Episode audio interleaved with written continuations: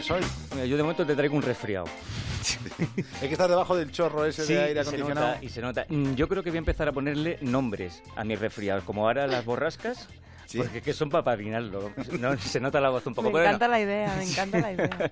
Bueno, vamos a, vamos a intentar hacerlo bien. Pero vas a hacer una aplicación.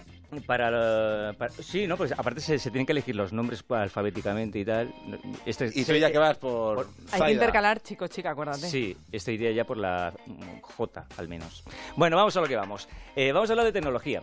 Y de tecnología aplicada a campos tan distintos como puede ser el transporte de viajeros o la tranquilidad de los padres. Y os pregunto, ¿sabéis, eh, para empezar, lo que es el Hyperloop? Hombre, Marta, Hombre. seguro. Bueno, es lo de este favor, señor que a mí no me gusta nada. Elon no el Musk. nombre. Elon Musk. Lo explicamos. A ver, para los oyentes. Hyperloop de toda la vida, eh, yo. El ha es, dicho Hyperloop para ver si es nos pillaba. Hyperloop, eh, se dice así en inglés, Hyperloop en, Un en- tubarro en el que vas a toda leche. Claro, pues es, es- es un sistema de transporte, se le dice que es, va a ser el transporte de- del futuro, para que la gente nos entienda, es como un vagón de, de tren o una cápsula, depende cómo, cómo se, se mire, que eh, levita sobre raíles, es decir, no llega a tocarlos, y que puede alcanzar una velocidad entre 1000 y 1200 kilómetros por hora dentro de un tubo que normalmente está sin aire para que no haya fricción ni por tierra ni por aire, y por eso puede coger esa velocidad. Madrid-Tánger, media hora. Luego, ¿Qué te lo- vamos a hablar de distancias. Bueno, esto efectivamente, como, como decís, nace de la idea de, de Elon Musk, el, el director de, de Tesla, que decide poner en marcha un concurso internacional universitario de ideas de, de. ¿no? Y entonces entre ellos eh, están los chicos de la Universidad Politécnica de Valencia, eh, que no solo han participado, sino que se han llevado dos premios, al diseño y a la propulsión. Entonces estos chicos, acabada la aventura universitaria, deciden, ¿y por qué no nos ponemos ya en en serio con una empresa? Y crean Celeros. Y entonces están desarrollando su propio prototipo de, de Hyperloop y tiene dos ventajas con respecto a sus todavía muy pocos competidores a nivel mundial.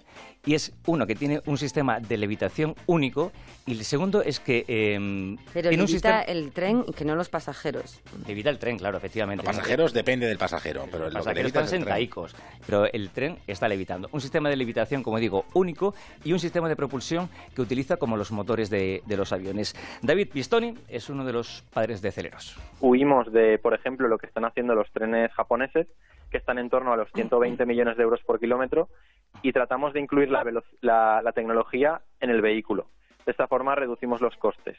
Eh, queremos estar en torno al- a los costes del AVE, por ejemplo, que son en torno a 20 millones de euros por kilómetro. El segundo punto es eh, reducción del coste energético. Nosotros, en lugar de, de propulsión en la propia pista, lo que hacemos es propulsión parecido a- al motor de un avión, pero sin quemar combustible.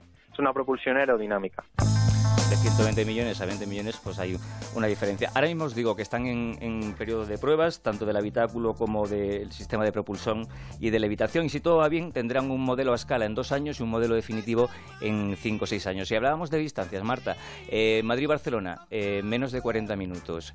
Eh, Los Ángeles-Nueva York, que son casi 3.000 kilómetros, dos horas y media. O un París-Pekín, se podría hacer con Hyperloop en, en ocho horas. París. París-Pekín, que son 10.000 kilómetros, se podría hacer en aproximadamente 8 horas por, por Hyperloop. Eh, y deciros que la idea que tienen estos chicos de su Hyperloop es muy cómodo, muy seguro y muy barato, es decir, que funcione como un metro que saliera cada pocos minutos y no como un sistema de transporte así elitista, ¿no? de que solamente la gente con pasta, sino que pueda ser para todo el mundo.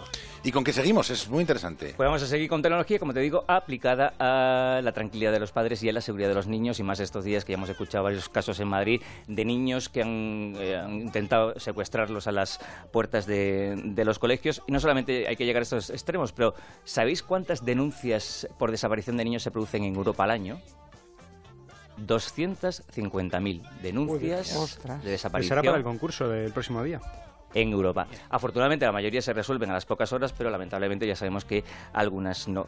Para cualquier caso, tengo aquí una posible solución, se llama Okidoki y es el primer reloj que incorpora un teléfono y un GPS para que el niño esté localizado en todo momento. Eh, como digo, es un reloj el reloj se lo coloca al niño y ese reloj está eh, conectado con una aplicación que se descargan los padres en el teléfono móvil y que a través de, ese- de esa aplicación va a gestionar todas las opciones que tiene el teléfono. Opciones para eh, escribirle eh, una notificación al niño. Pues un mensaje de texto, un mensaje de voz tipo mm, Carlos, vente a casa que te estamos esperando para comer. Que el niño no responda al mensaje. se le puede llamar. Carlos, que te he dicho que te vengas para casa.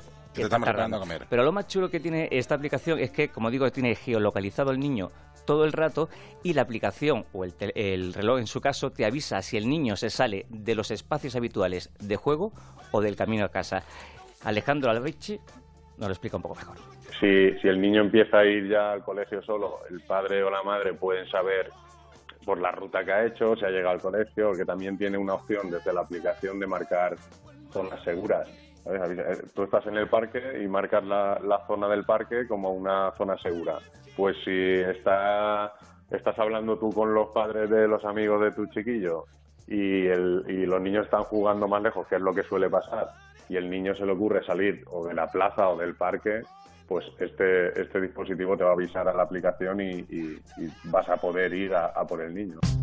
Te avisa en el momento que el niño se pueda salir de- del recorrido o lo que sea habitual. Alejandro Alvías nos cuenta que para más seguridad el, el reloj permite meter 15 teléfonos, esos 15 teléfonos los, eh, los pone el padre, el niño solamente puede llamar o puede recibir llamadas de esos eh, 15 teléfonos y además tiene un botón de pánico, un botón SOS, que si el niño le pasa cualquier cosa, simplemente con apretarlo durante 4 segundos, va a llamar a los tres teléfonos que tú eliges de esa lista. Y va a estar llamando a esos tres teléfonos hasta que alguien lo, lo conteste para que eh, resuelva cualquier problema que le haya podido pasar al niño. Deciros que sale a la venta el 1 de abril por un precio en promoción de 39 euros el reloj para los peques. Muy interesante. Arroba Cooking OCR en el Twitter y emprendedores arroba onda cero punto es para todo lo que nos queráis contar. Ya hasta después de Semana Santa no te saludamos porque el jueves que viene estamos en Valencia. Estaré convaleciente, o sea, no pasa nada. Vale. Perfecto.